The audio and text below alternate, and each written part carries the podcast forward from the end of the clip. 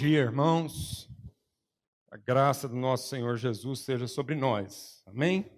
Graças a Deus. É uma alegria mesmo voltar aqui, assim, né? A gente sente muita saudade, mas é um dos paradoxos aí da, do crescimento, né?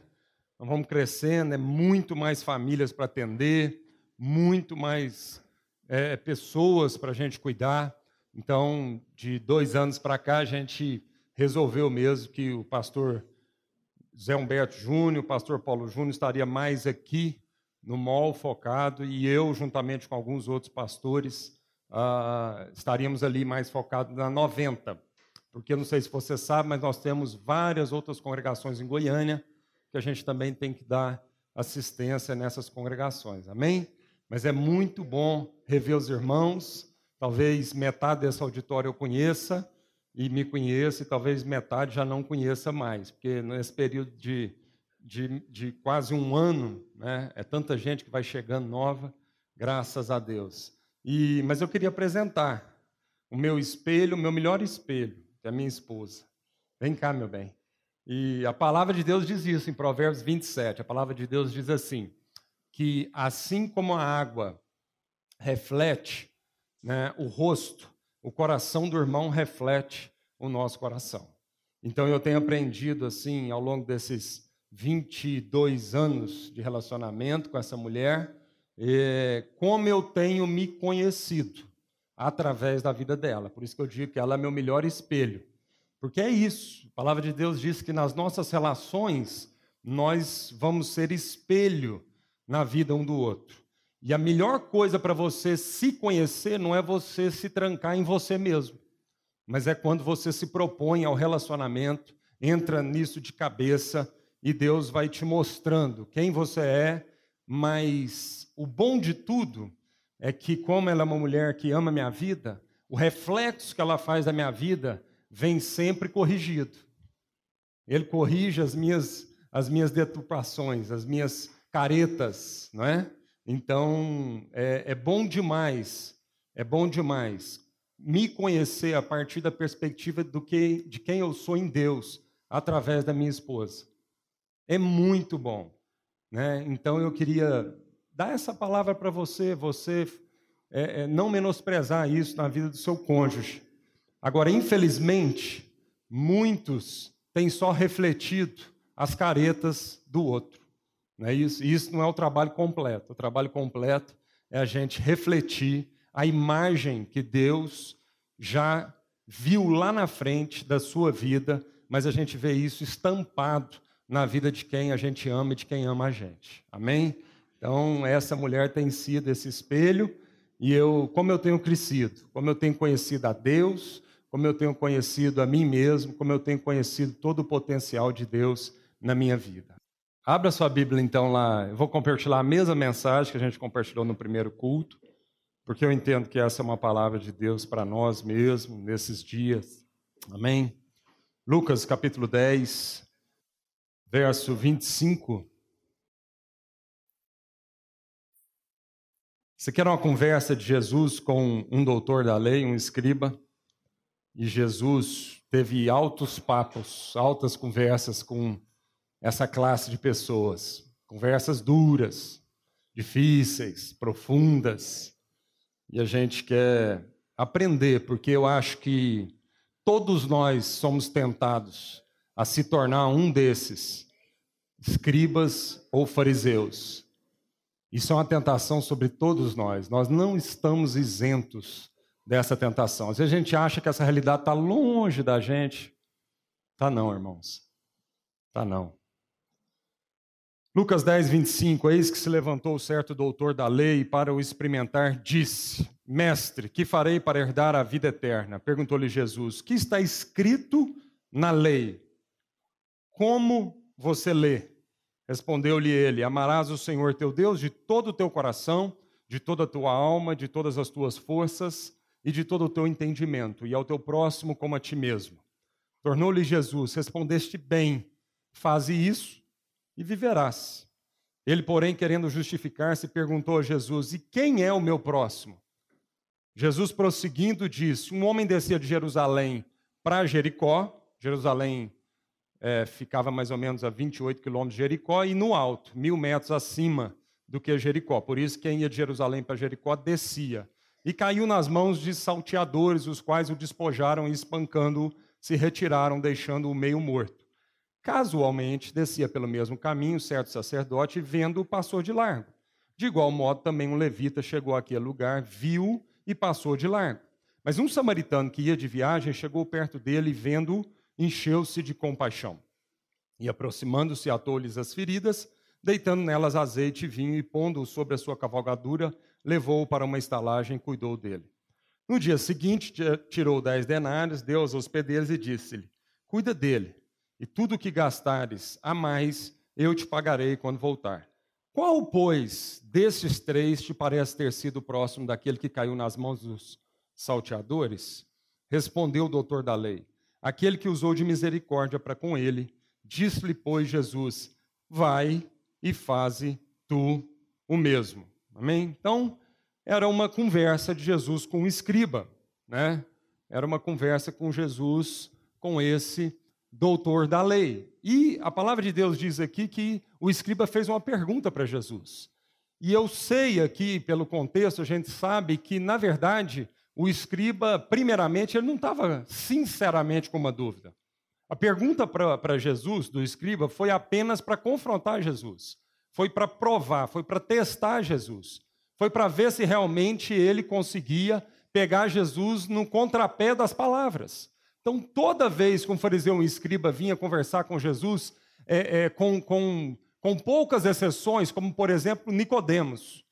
Então, quando Nicodemos era um, um, um era um, um, fariseu, Nicodemos era um doutor da lei, Nicodemos era, era parte do sinédrio.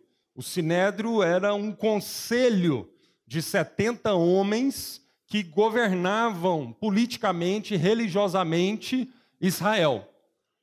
Mas a grande maioria dos, dos escribas, ou dos fariseus, ou dos saduceus, que eram homens religiosos, muito bem respeitados na sociedade, todas as vezes que eles iam conversar com Jesus, eles queriam mesmo era confrontar Jesus, eles queriam se opor ao ensinamento de Jesus, porque Jesus veio revolucionar tudo aquilo que era o ensinamento deles. Muitas vezes o que Jesus pregava era o contrário do que aqueles homens pregavam.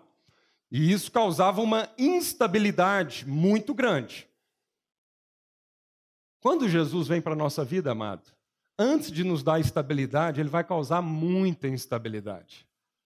E ele vai causar muita instabilidade para a gente entender que, de fato, a nossa vida, o que, que é estabilidade na nossa vida. Então, a palavra de Deus diz que Deus vai permitir os terremotos para que as coisas abaláveis na nossa vida sejam sacudidas, sejam abaladas, para que no final permaneçam as coisas inabaláveis. Porque Deus quer tirar da nossa vida mentira, Deus quer tirar da nossa vida aquilo que é passageiro, Deus quer tirar da nossa vida as ilusões, as fantasias nossas, que só estão nos levando para o buraco. E Deus quer trazer aquilo que é cerne, aquilo que é aroeira, né? Aqui no Goiás, se a gente tivesse uma Bíblia na linguagem do Goiás, a gente traduzia esse versículo para aquilo que é aroeira, é aquilo que vai permanecer.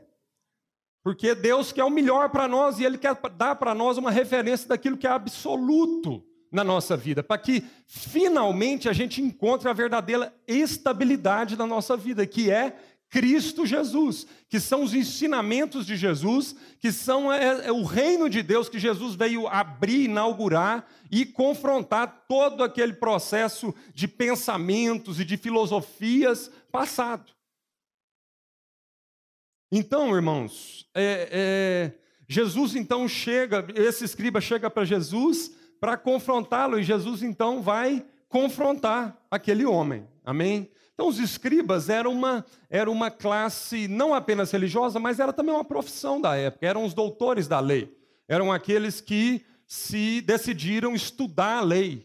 Né? Essa classe dos escribas. A primeira vez que a gente encontra os escribas na Bíblia foi justamente no, na, no momento pós-exílico. Né? O livro de Esdras. Esdras era um escriba.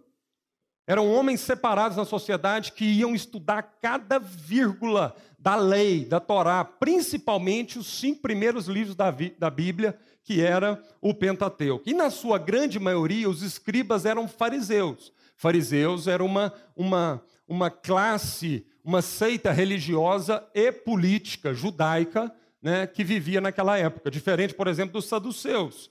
Os saduceus eram uma, uma classe de religiosos e, e políticos, mas que eram ligados a Roma.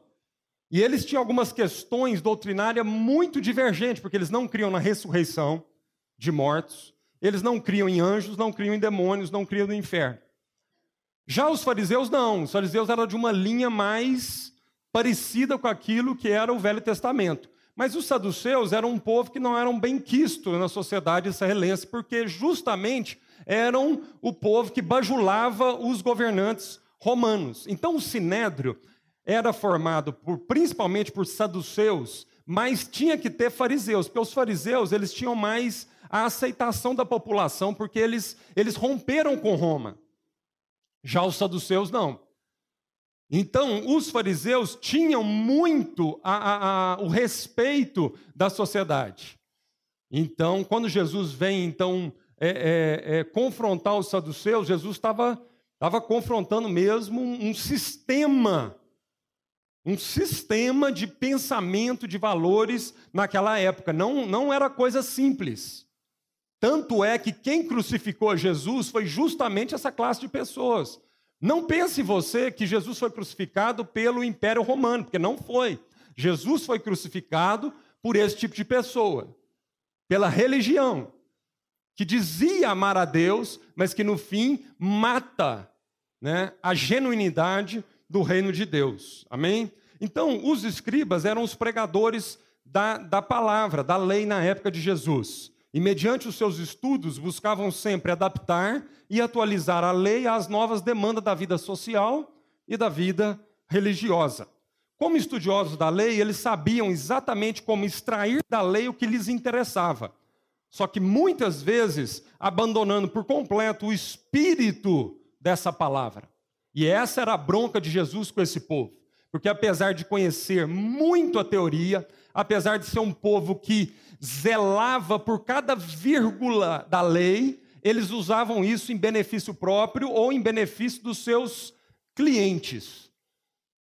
Então, os fariseus e os escribas eram os advogados da época, que conheciam profundamente a lei. E por isso, porque eles conheciam profundamente a lei, eles usavam da lei para o seu benefício próprio, usavam da lei para os seus interesses próprios. E aí, muitas vezes, eles quebravam o espírito da lei, a motivação da lei. Eles tiravam tudo aquilo que era a base que sustentava essa palavra. E eles usavam isso em, detrimento de si mesmo. E esse era o problema, o grande problema. Quando muitas vezes nós nos, nos aferramos à teoria bíblica, mas a gente rejeita a prática disso e conhecer de fato qual é a motivação disso. Então, quando, por exemplo, Jesus, um dos trechos que Jesus vai falar dos escribas, lá em Marcos 12, ele diz assim: é, Guardai-vos dos escribas, que gostam de andar com vestes compridas e das saudações nas praças e dos primeiros assentos nas sinagogas, nas igrejas, nas igrejas e dos primeiros lugares nos banquetes, mas que devoram a casa das viúvas e por pretextos fazem longas orações, estes hão de receber muito maior condenação. Então, num dos trechos que Jesus vai falar desse povo, dessa classe de pessoas, é isso que Jesus fala deles. deles. Eram pessoas que primavam pela aparência. Eram pessoas que amavam né, estar nas rodas, sentar nos principais lugares, serem cortejados, serem vistos andando na rua, receberem os cumprimentos, né? Iam lá na casa das viúvas e, e devoravam, a palavra de Deus diz que eles devoravam as viúvas e, como pretexto para isso, faziam aquelas orações bonitas, aquelas orações longas, mas isso de nada valia para Jesus, porque no fundo o coração daqueles homens eram totalmente corrompidos, a motivação era podre. Abra sua Bíblia lá em Mateus, no capítulo 5, no verso 20. Mateus capítulo 5, verso 20. Vamos entender que o problema de Jesus, amado, nunca foi com a lei, Pelo contrário, nós vamos ver aqui que Jesus veio para cumprir a lei. Vamos entender então o que, que Jesus quer resgatar. O que, que Jesus, com a sua mensagem, quer estabelecer. Mateus capítulo 5, verso 20. É, não, verso 17. Não penseis que vim destruir a lei ou os profetas. Não vim destruir, mas cumprir. Porque em verdade vos digo que até que o céu e a terra passem, de modo nenhum passará da lei um só jota ou um só tio, até que tudo esteja cumprido. Qualquer, pois, que violar um destes mandamentos, por menor que seja, e assim ensinar aos homens, será chamado menor no reino dos céus. Aquele, porém, que os cumprir e ensinar, será chamado grande no reino dos céus. Pois eu vos digo, presta atenção, pois eu vos digo, que se a vossa justiça não exceder a dos escribas e fariseus, de modo nenhum entrareis no reino dos céus. Então Jesus não veio para revogar a lei. O que Jesus veio, na verdade, amado, foi para trazer, resgatar o verdadeiro sentido da lei. Porque durante séculos e séculos e séculos, aquela lei, aquela palavra que Deus entregou para o seu povo foi sendo deturpada de acordo com conveniências próprias. E a língua mais falada naquela época de Jesus, nas ruas, a língua que o povão falava não era mais o hebraico, era o aramaico. E quem tinha acesso à língua hebraica, muitas vezes eram esses escribas, estudiosos. E porque eles tinham eles detinham o conhecimento e detinham a cultura, eles usavam isso em benefício próprio. Eles manipulavam. Então Jesus está dizendo aqui que a nossa justiça precisa exceder a justiça dos escribas e fariseus. E aí então ele começa, a partir do verso 21, a dizer de forma prática o que, que significa isso. Isso é parte aqui do Sermão do Monte. E aí, Jesus, então, no verso 21 de Mateus 5, diz: Ouvistes o que foi dito aos antigos: Não matarás, e quem matar será réu de juízo. Eu, porém, vos digo. Então, essa frase é uma frase que tem que ecoar no nosso coração sempre. Essa frase de Jesus: Olha, ouvistes o que foi dito, eu, porém, vos digo. Na nossa vida, amado, a gente já ouviu muito a respeito de Deus, de religião, de tudo quanto há. A gente cresceu numa cultura cristianizada. E provavelmente você cresceu ouvindo falar, contar as histórias ouvindo falar de tantas coisas, mas a pergunta é: será que isso era o evangelho de Jesus, a mensagem de Jesus, o reino de Deus, ou será que isso era parte de uma cultura religiosa que te ensinou a vida toda? Então a palavra de Deus serve para isso. A palavra de Deus, guiada e revelada pelo Espírito Santo no nosso coração, vem ao nosso coração e ela faz essa pergunta: olha, ouvistes o que foi dito? Ela faz essa afirmação, mas agora eu vos digo. E todo o ministério de Jesus foi embasado nessa frase.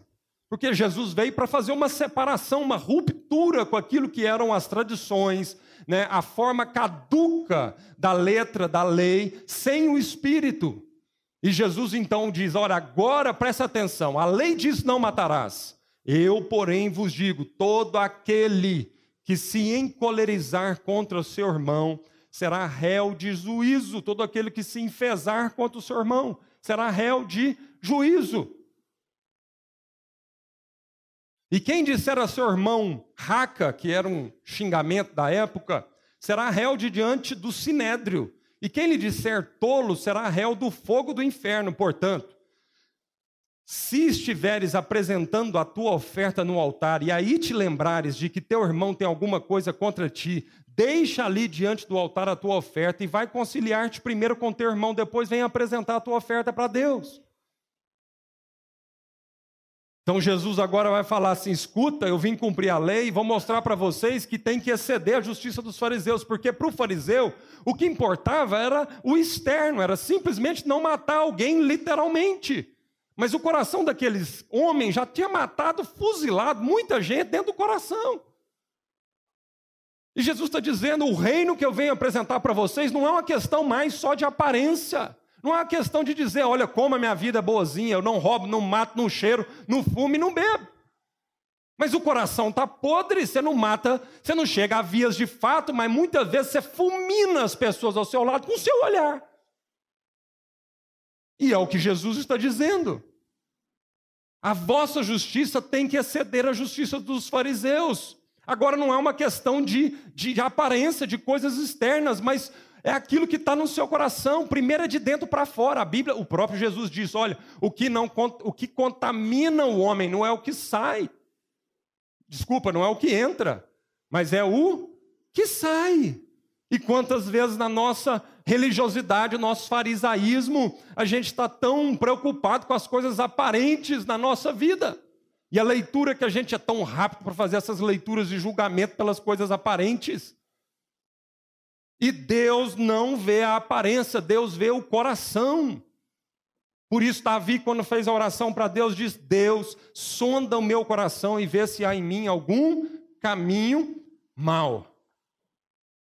Então Jesus está dizendo: olha, não adianta, não adianta os rituais, não adianta a agenda religiosa, não adianta os sacrifícios, os holocaustos, se você, não adianta as ofertas. Se você, Jesus não está dizendo para deixar de dar oferta, mas Jesus está dizendo: Deus não vai aceitar a oferta da sua vida de nenhuma forma, se você souber que tem um irmão com alguma coisa contra você. É melhor você deixar a sua oferta quietinha, ir lá, restabelecer a ligação com esse irmão encarar esse irmão, encarar o seu coração, e aí sim você vem apresentar a oferta diante de Deus. Quantas vezes, amado, nossos rituais, nós estamos, somos uma igreja cheia de rituais, mas isso não fala do interior, isso não fala mais do coração. E Jesus continua: ouvistes o que foi dito, não adulterarás. Eu, porém, vos digo: aquele que olhar para uma mulher do próximo, cobiçando ela com seu coração, já adulterou. Essa é a graça de Deus. A graça que é muito mais difícil, porque não é simplesmente uma questão de se enquadrar dentro de um conjunto de regras e de comportamentos e de aparências, porque a gente poderia fazer isso facilmente. Agora, a graça de Deus expõe o nosso coração, a nossa consciência, as, os reais motivos do nosso coração. Amém, amados? Então, a nossa justiça precisa exceder em muito a justiça dos fariseus. Mateus 23, 23, Jesus chega então para essa mesma classe de pessoas e diz assim: Ai de vós, escribas e fariseus, hipócritas, porque vocês dão um dízimo da hortelã, do endro, do cominho ou seja, vocês dão um dízimo de tudo. Até das mínimas coisas, cada centavo vocês dão um dízimo. Mas vocês omitem o que há de mais importante na lei, a saber, a justiça, a misericórdia e a fé. Estas coisas, porém, devias fazer sem omitir aquelas. Então, o que Jesus está dizendo é o seguinte: o problema não está em ofertar, em dizimar, mas o problema está que vocês fazem isso e vocês omitem o, o sentido disso, que é a misericórdia, a fé e a justiça não adianta nada, e muitas vezes é assim que acontece na nossa vida. Nós damos 10% para Deus, para ficar quites com Deus nos 10%, e dos 90% que a gente fica, Deus não meta o bedelho nisso. E Jesus está falando: olha, a vossa justiça precisa exceder a justiça dos escribas, porque agora não é mais uma questão de dar 10% do seu tempo, da sua renda, da sua fortuna, agora é uma questão de você viver de forma integral para o reino de Deus, então é tudo para Deus. Amém, irmãos? Então a vossa justiça precisa exceder a justiça. A palavra de Deus diz lá em Efésios, no capítulo 4, seguindo a verdade em amor, cresçamos em tudo naquele que é o cabeça Cristo. Então nós precisamos entender o que, que é a palavra de Deus. A palavra de Deus não é a letra. Paulo está dizendo, meu filho, segue a verdade em amor, porque aí vai haver crescimento. Não existe verdade absoluta de Deus fora do amor, fora da misericórdia, fora da justiça, fora da equidade. Fora da fé não existe. Seguindo a verdade em amor, cresçamos em tudo. quando você tira o amor, quando você tira o espírito da lei, quando você saca a misericórdia da lei, amado, essa palavra que pode servir para a bênção se torna a arma mais letal do universo. E até Satanás entendeu isso quando ele foi tentar Jesus. Porque Satanás, ao tentar Jesus, ele tentou Jesus com a letra, mas sem o espírito. E como é que Jesus confrontou a Satanás, amado? Usando a palavra, resgatando o sentido da palavra. Se tu és o filho de Deus, transforme essa pedra em pães. E Jesus diz: Mas a palavra diz: nem só de pão viverá o homem, mas de toda a palavra que sai da boca de Deus. Se tu és o filho de Deus, a letra diz que você pode dar ordem aos anjos, então se, se pule de, de, de aqui de cima e os anjos vão te segurar, vão te salvar. Mas a palavra também diz: não tentarás o Senhor teu Deus. Não se iluda. O diabo sabe disso e ele vai usar isso e ele vai tentar usar a sua vida e a minha vida como instrumento de dessa letalidade, dessa arma letal. Quando muitas vezes nós nós ficamos com a letra e nós rejeitamos o espírito. E aí já não é mais a verdade, é a pior forma de manipulação, de opressão e de mentira que existe no universo. E era isso que os escribas e fariseus usavam. Por isso era um jugo pesado, por isso era opressor. Por isso Jesus falava assim: escuta, vocês falam de coisas, fariseus e escribas.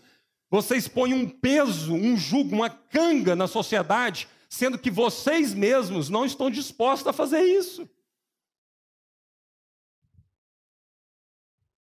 Então, amado, a letra sem o espírito mata. E aí, então, Jesus, esse fariseu, pergunta para Jesus: o que é necessário fazer para herdar a vida eterna?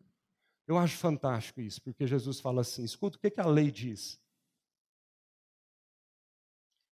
É fantástico ver como que Jesus era atual, relevante, como que Jesus respondia uma pergunta que foi feita. Porque muitas vezes, amado, nós nós estamos levando o evangelho para a sociedade que não responde mais às perguntas que estão sendo feitas. A gente quer impor um evangelho porque por causa das nossas carências, que não responde mais à real necessidade e o clamor do coração da sociedade. Às vezes nós estamos respondendo coisas que não estão sendo fe feitas perguntas para isso. E é fantástico de ver como que Jesus, ele abordava as pessoas, porque a mulher samaritana, a questão era água. Se a questão era água, o assunto tinha que girar em torno de água. Para a mulher samaritana, Jesus não foi falar de pão, ele não foi falar que ele era o pão da vida, não, ele foi falar que ela era a água viva. E falou para aquela mulher: escuta, você vem cá todo dia debaixo de sol tirar água. Essa água que você está bebendo, minha filha, você vai voltar a ter sede. Mas se você conhecer o dom de Deus e aquele que fala contigo, se você conhecer a água da vida, você vai beber dessa água e jamais você vai ter sede. E do seu interior vão fluir rios de água viva. Então, quando Jesus adressa as pessoas, amada, é naquilo que é o contexto das pessoas. E não poderia ser diferente da forma como Jesus adressou o escriba, porque ele era um expert da lei. E Jesus fala assim: escuta, você não é o cara que entende da lei? Você não é o cara que se gaba disso? Você não é o cara que, que usa isso para oprimir as pessoas e usa isso em benefício próprio? Você não é o cara que, que tira favor disso para si? Então vamos, vamos começar o assunto por aí. O que, que a lei diz? E aí ele diz assim para Jesus: ora, a lei diz, baseada lá em Deuteronômio, no capítulo 6, né? Ouve, ó Israel, é está lá em Deuteronômio capítulo 6. Assim diz o Senhor, o único Deus e Senhor. Amarás o Senhor teu Deus de todo o teu coração, de todo o teu entendimento, com toda a tua força, de toda a tua alma, e ame ao seu próximo, como a ti mesmo. Esse é o resumo da lei. Marcos capítulo 12, quando essa mesma classe de pessoas, né, quando o outro fariseu veio perguntar para Jesus, qual que é o resumo da lei? Jesus resumiu dando essa resposta. Apesar de ser duas coisas, amar ao Senhor teu Deus e amar ao teu próximo como a ti mesmo, essas duas etapas estão dentro do mesmo mandamento e da mesma importância. A pergunta lá em Marcos 12 para Jesus foi o seguinte: é, é, qual é o mandamento principal? Qual é o mandamento mais importante? Jesus diz: Amarás o Senhor teu Deus acima de todas as coisas e amarás ao teu próximo como a ti mesmo. Na hora que ele responde isso para Jesus, Jesus, parabéns! A resposta foi certeira. Está se vendo que você conhece bem a teoria. Jesus falou assim: fantástica a sua resposta, vai e pratica.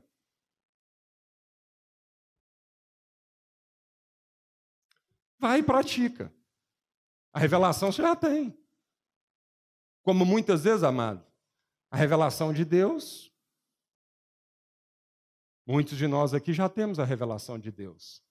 Muitos de nós aqui já sabemos o que fazer. Não é por ignorância. Não é mais por falta de revelação. Se você tem vindo aqui domingo após domingo, eu tenho certeza que você tem recebido revelação de Deus através dos homens que pregam aqui nesse lugar. E a questão agora não é mais por revelação de Deus. A questão agora é o seguinte: o que nós vamos fazer com isso que Deus tem revelado para nós? Tão simples. E é o que Jesus estava dizendo para aquele escriba. Rapaz, você tem tanta teoria na cabeça. Você decorou tudo. Você tem tanta, tantos conceitos formados na sua cabeça. Mas você precisa praticar mais. Você precisa ser mais coerente. E Jesus falou assim, e ele então faz uma pergunta para Jesus: Quem que é meu próximo? É tão interessante isso, irmãos. É tão interessante ver que, na verdade, aonde a coisa estrangula, aonde a coisa aperta, não é na primeira parte do resumo da lei, não é amar Deus acima de todas as coisas. Mas nós vamos ver que, que é aí mesmo, mas muitas vezes nós estamos enganados. Mas aonde a coisa aperta, amado, é na segunda parte desse mandamento. É na segunda parte do resumo do reino de Deus, do resumo daquilo que foi a revolução que Jesus quis promover na nossa vida. Quando é amar ao próximo, é aí que nós travamos. É aí que nós travamos, porque nós achamos que amamos a Deus por causa da nossa devoção, por causa das nossas tradições, por causa da nossa religião. Não passa na nossa cabeça uma coisa dessa de dizer que a gente não ama a Deus. Mas na hora que isso precisa então ser traduzido de uma forma prática, no amor ao próximo, é aí que a gente trava. E foi aí que o escriba teve dificuldade, porque a pergunta foi justamente essa. A pergunta do escriba não era na primeira parte. A pergunta do escriba foi na segunda parte: quem é o meu próximo? Quem é o meu próximo? E Jesus falou assim: Ah, eu vou te contar uma história. Eu quero te contar uma história prática de quem é o seu próximo, porque às vezes você está com tanta teoria e filosofia na sua cabeça que você não consegue entender. E aí Jesus então começa a contar a história do bom samaritano. Para ensinar para aquele homem quem que era o próximo e no que se consistia a vida eterna. Irmãos, nós temos alguns exemplos célebres disso na Bíblia. Exatamente dessa conduta. O primeiro exemplo é Pedro. Pedro era um zelote. Zelote era uma classe de pessoas que eram extremamente zelosos pela palavra. Eles passavam por cima de qualquer pessoa, eles passavam por cima de qualquer situação para não comprometer a palavra. Eles eram mais ou menos igual aquela igreja lá de Éfeso, depois que perderam o espírito. Porque lá em Apocalipse, no capítulo 3, quando Jesus vai repreender a igreja de Éfeso, Jesus diz assim: Olha, conheço o teu zelo, conheço as tuas obras, conheço o teu exterior. Conheço que vocês não podem suportar falsas doutrinas, mas tem uma coisa contra a vida de vocês: vocês abandonaram o motivo. Vocês perderam a motivação, vocês correram do amor. Vocês permaneceram com o comportamento religioso, vocês permaneceram com os costumes religiosos, vocês permaneceram com a agenda religiosa, vocês continuam frequentando os templos, vocês continuam né, com um vocabulário crentez, vocês continuam, às vezes, usando as roupas religiosas, mas vocês esqueceram do primeiro amor. Então Pedro era mais ou menos essa igreja, zeloso demais pela, pela letra, mas totalmente despido de entendimento, consciência e de amor. E aí, quando Jesus estava no Monte das Oliveiras, e aí veio uma ameaça à divindade de Pedro. Quando o guarda veio prender Jesus, aquilo era uma ameaça, não para Jesus, Pedro estava se autoprotegendo, irmãos. Porque ele era tão zeloso pela religião dele, ele era tão zeloso pelo santinho dele, Jesus Cristo, que ele não podia permitir que eles encostassem no santo dele, Jesus. Pedro sacou da espada e não titubeou em arriscar sua própria vida para defender as suas tradições, a sua divindade, os seus dogmas, as suas, as suas crendices. E ele corta a orelha, quase matou o rapaz. Jesus fala assim: Pedro, você não entendeu ainda. Jesus vai lá com muita paciência, cura aquele homem de novo, fala assim: Pedro, você, você, acha, que, você acha que você me ama tanto, né, Pedro? Você acha que você é um, é um cara tão zeloso por mim, né, Pedro? Eu quero te dizer que você vai me negar três vezes, não vai demorar muito, Pedro. E Pedro falou: de forma nenhuma. Pedro deve ter pensado assim: Jesus, mas nunca. Eu não vou negar o Senhor nunca. Eu já te dei provas que eu não vou te negar. Eu já quase matei o guarda aqui para te proteger. É mesmo, Pedro? Tá bom. Jesus vai para a cruz. E quando Pedro não estava perto de Jesus, quando Pedro precisou viver a segunda parte do mandamento, que revela de forma prática se nós amamos ou não a Deus, acima de tudo, Pedro negou Cristo para a vida do seu próximo. Ele negou. Ali ele não teve coragem.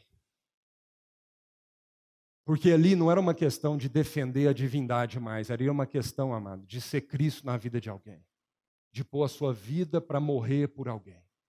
E aí Pedro negou uma vez, Pedro negou duas vezes, Pedro negou três vezes. E aí, quando Jesus ressuscitou e veio conversar com Pedro, qual foi a primeira pergunta de Jesus para Pedro? Pedro, tu me amas? Senhor, tu sabes que eu te amo. Pedro, tu me amas?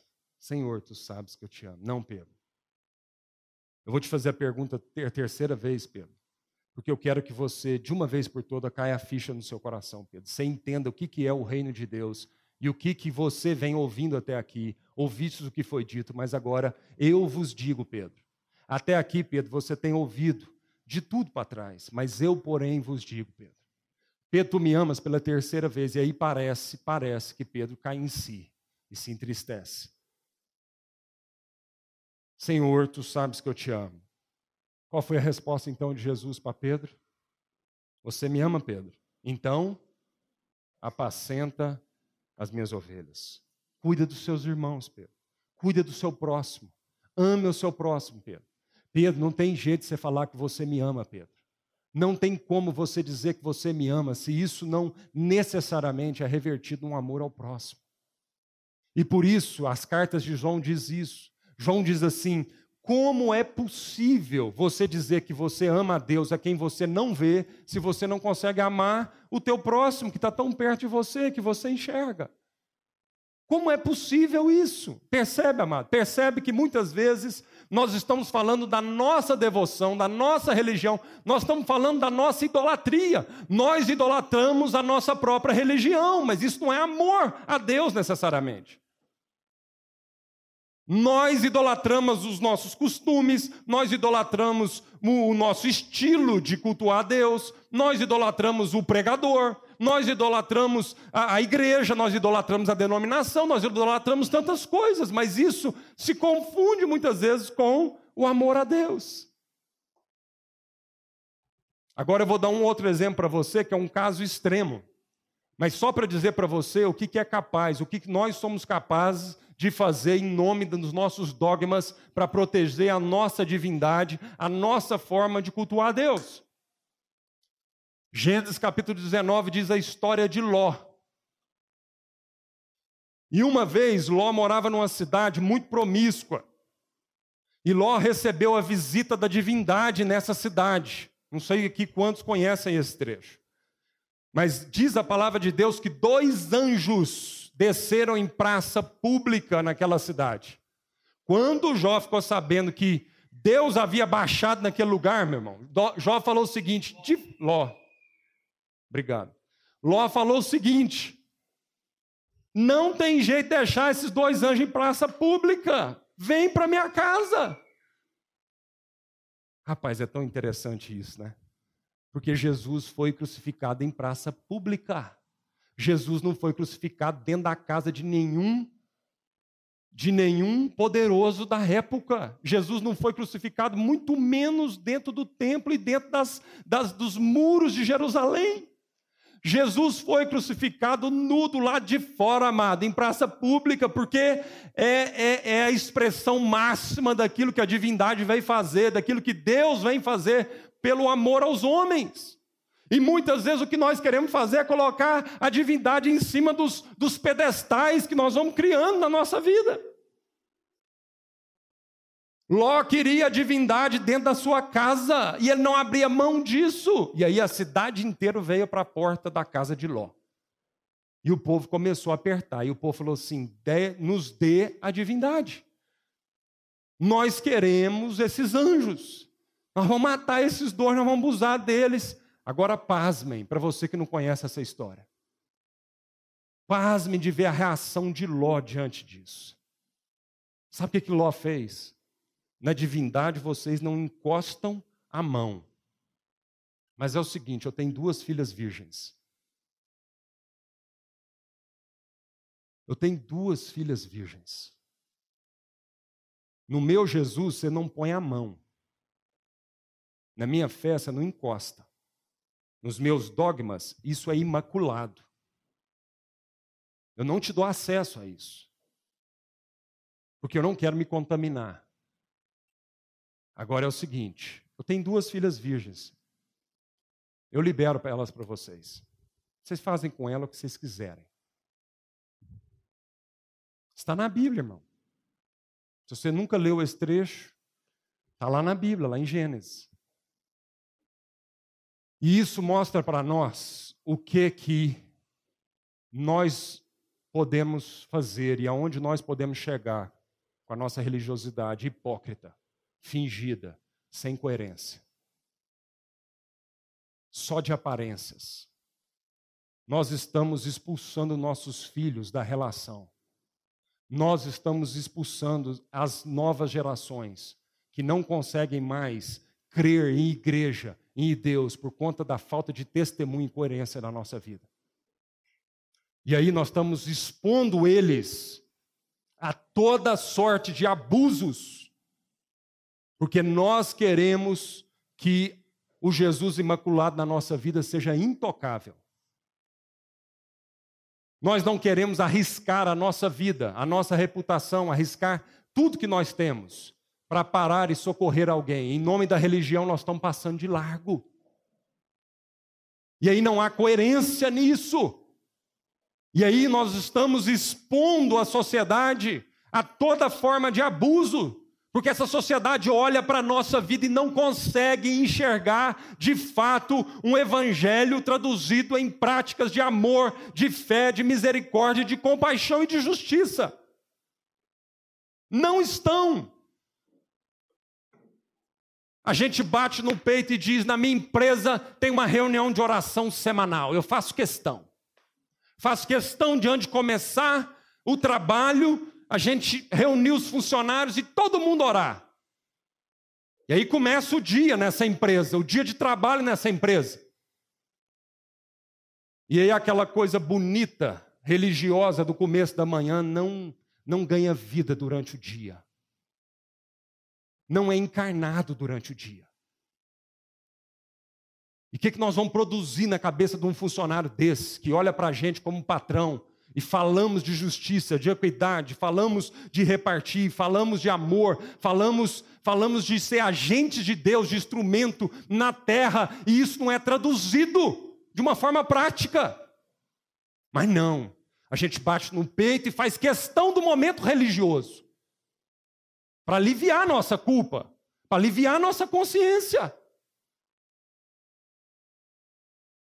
para mentir para nós mesmos, para dizer para nós que nós amamos a Deus acima de todas as coisas. Não amamos, amado, amamos a nossa religião. Amamos o que foi dito no passado, mas não entendemos o que, porém, Jesus nos diz hoje, agora, nesse momento. E aí Jesus então vai contar essa história para os fariseus, para aquele escriba.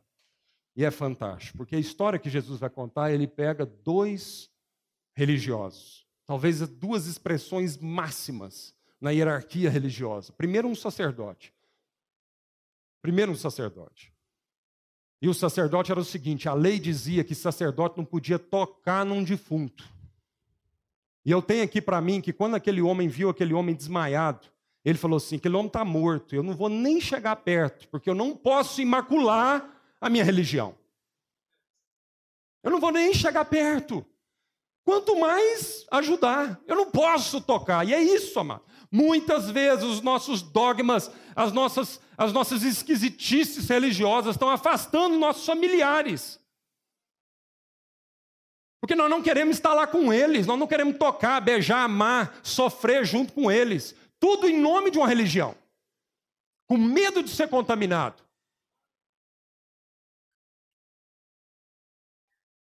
E o segundo exemplo, então, foi um levita, que da mesma forma passou de larga. Aí Jesus vai falar de um samaritano. E eu penso aqui, meu Deus, Jesus, não dá para pegar mais leve, não, tinha que ser um samaritano. No exemplo que o Senhor estava usando, tinha que ser um samaritano. Irmãos, judeu que se prestava por conta da lei, das coisas antigas, ele não pisava em solo samaritano. Quanto mais falar com o samaritano. Ele não pisava, pisava. A classe dos samaritanos, havia tanto preconceito, havia tanto preconceito religioso. Os judeus menosprezavam tanto os samaritanos, que quando Jesus entra em Samaria para falar com aquela mulher, ele quebra tudo quanto é protocolo.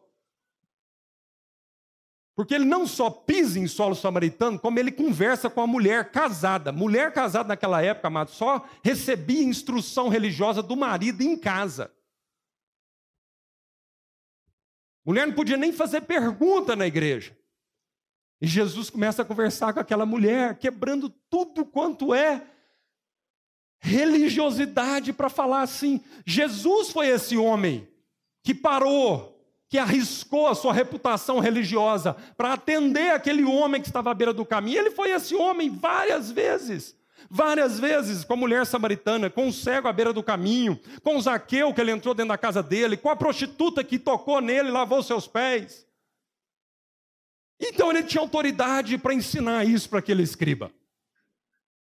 Amém. Mas ele usa a figura do samaritano, porque ele queria ir no cerne com aquele escriba para dizer o seguinte: ó, presta atenção. Você se gaba demais do seu conhecimento teórico, das suas praxes, das suas aparências, mas eu quero te dizer, amado, foi o samaritano que entendeu o reino de Deus.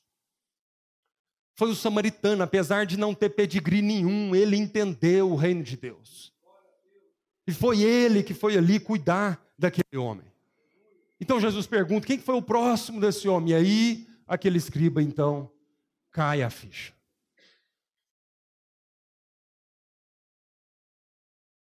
O que, que eu vou fazer para herdar a vida eterna? O que, que você vai fazer, amado? Você vai parar a sua vida para atender aqueles à beira do caminho. Isso é a vida eterna. Foi essa a resposta de Jesus para aquele homem. Sabe o que é vida eterna, mano? Vida eterna é conhecer o amor de Deus e amar da mesma forma. Vida eterna é receber o amor de Deus, é conhecer esse amor e, da mesma forma, amar isso de uma forma prática, cotidiana. Aquele homem veio cheio de histórias e filosofias para Jesus. Jesus contou uma história de um homem, ele especificou. Aquele homem não sabia quem que era o próximo. Muitas vezes, amado, o nosso próximo é alguém abstrato, generalizado. E Jesus parte de uma coisa generalizada e ele vem focando numa história e diz assim: escuta, esse próximo é alguém mesmo. Alguns historiadores dizem que essa história de Jesus realmente aconteceu, que não foi apenas uma história. Nós somos muito bons, amados, para generalizar as coisas na nossa vida. Escuta, o teu próximo tem nome. O teu próximo passa tristeza. O teu próximo passa necessidade. O teu próximo está doente. O teu próximo está com frio. O teu próximo precisa de consolo, precisa de ajuda. Ele tem nome. Vamos parar de generalizar as coisas na nossa vida. Vamos parar de romantizar. Vamos parar de viver esse evangelho de aparência. Vamos parar de impostar a voz e conversar com Jesus. O que é necessário para fazer a vida eterna? Aquele homem achou que ia entrar num debate profundo teológico com Jesus, e ele entrou. Só que a profundidade teológica com Jesus foi de uma simplicidade tal que trouxe aquele homem para uma vida prática. Amém, irmão? Nós somos bons demais de teoria. E pior do que isso, nós usamos a teoria para proveito próprio. Muitas vezes nós usamos a Bíblia para oprimir, condenar, para fazer exatamente o que a nossa vontade quer fazer. E aí, amados, nós vamos achar na Bíblia motivo e razão para tudo. Desculpa para tudo. Porque a Bíblia, sem o Espírito, é a mãe de todas as heresias. Então, tudo que você quiser encontrar na Bíblia para se justificar, para se justificar, porque foi essa a palavra. Quando o escriba falou para Jesus assim: E quem é o meu próximo? A Bíblia diz que, na tentativa de se justificar, ele fez essa pergunta para Jesus. Muitas vezes, amado, na tentativa de justificar nossos atos, nós vamos encontrar de tudo nesse livro. Esse livro aqui, amado, vai ser suficiente para a gente encontrar qualquer doutrina para justificar a nossa falta de amor e nosso egoísmo. Vida eterna é conhecer o amor de Deus e amar o nosso próximo. Feche seus olhos, vamos orar. Deixa essa palavra entrar no seu coração. Deixa essa palavra não ficar só na sua mente, mas ela cair no seu coração. Você não precisa mais de palavra de Deus na sua mente. Você não precisa mais de sala de aula. Você precisa que essa palavra encontre lugar no seu coração. E muitas vezes ela não tem encontrado dentro do seu coração, porque o seu coração está um coração de pedra. E aí nós temos que clamar: Jesus, me dá um coração de carne, tira o meu coração de pedra. Muitas vezes, amado Deus tem derramado chuva abundante através da Sua palavra no nosso coração, domingo após domingo aqui, mas nosso coração está tão embatumado, entulhado do que nós já ouvimos um dia, que a água bate e escorre como enxurrada, ela não penetra. Então, em nome de Jesus, amado. Quebranta o seu coração na presença de Deus. Deixa essa palavra enraizar, encontrar lugar no mais profundo do seu coração. Para ela produzir de fato uma vida eterna no seu coração. Pai, obrigado pelo teu amor, Senhor, na nossa vida. Obrigado porque Jesus, olhando a nossa crise, olhando a nossa necessidade, a nossa pequenez, olhando o nosso pecado, nossa corrupção, Jesus não passou de largo. Mas ele parou tudo, Senhor, para nos para olhar profundamente nos nossos olhos. Nos amou de uma forma tão gentil. Nos amou de uma forma tão inclusiva. Nos amou de uma forma tão paciente. Obrigado, Senhor, porque o Senhor não passou de largo por nós. O Senhor não veio estabelecer uma instituição religiosa. O Senhor não veio aqui estabelecer um império e usar as nossas vidas como apenas servos desse império, Senhor. O Senhor foi alguém totalmente resolvido no amor do Pai pela sua vida, Jesus. E isso liberou a sua vida tanto para amar-nos sem receber, sem esperar receber nada em troca. Obrigado, Jesus, porque o Senhor nos mostrou o reino de paz, de justiça e de alegria. O Senhor abriu as portas desse reino para nós. O Senhor veio para compartilhar de uma vida abundante conosco, Senhor. E quantas vezes, Senhor, nós temos rejeitado essa vida? Por fazer opção, ó Deus, pela coisa institucional, mórbida, pela coisa aparente, dogmática, pela, pela simplesmente um conjunto de regras. Senhor, nós queremos viver essa vida abundante, essa vida eterna que o Senhor propôs. E a tua palavra diz, Senhor, que essa vida abundante está em dar e não em receber. A tua palavra diz que quanto mais nós ofertarmos, quanto mais a gente amar pessoas, quanto mais nós ajudarmos pessoas, quanto mais a gente traduzir o teu evangelho, Senhor, em algo prático pelas pessoas, mais nós vamos experimentar dessa eternidade e dessa vida abundante do Senhor para nós. É essa vida que nós queremos viver, Senhor. Essa vida pulsante, essa vida emocionante, essa vida, Deus, que muitas vezes dá um frio na barriga, Senhor. Essa vida, Deus, onde a gente entra nos relacionamentos, ó Pai sem saber de todas as respostas, mas com a única certeza de que o Senhor vai nos ajudar para poder amar essas pessoas e amá-las até o fim, em nome de Jesus. Amém. Deus os abençoe.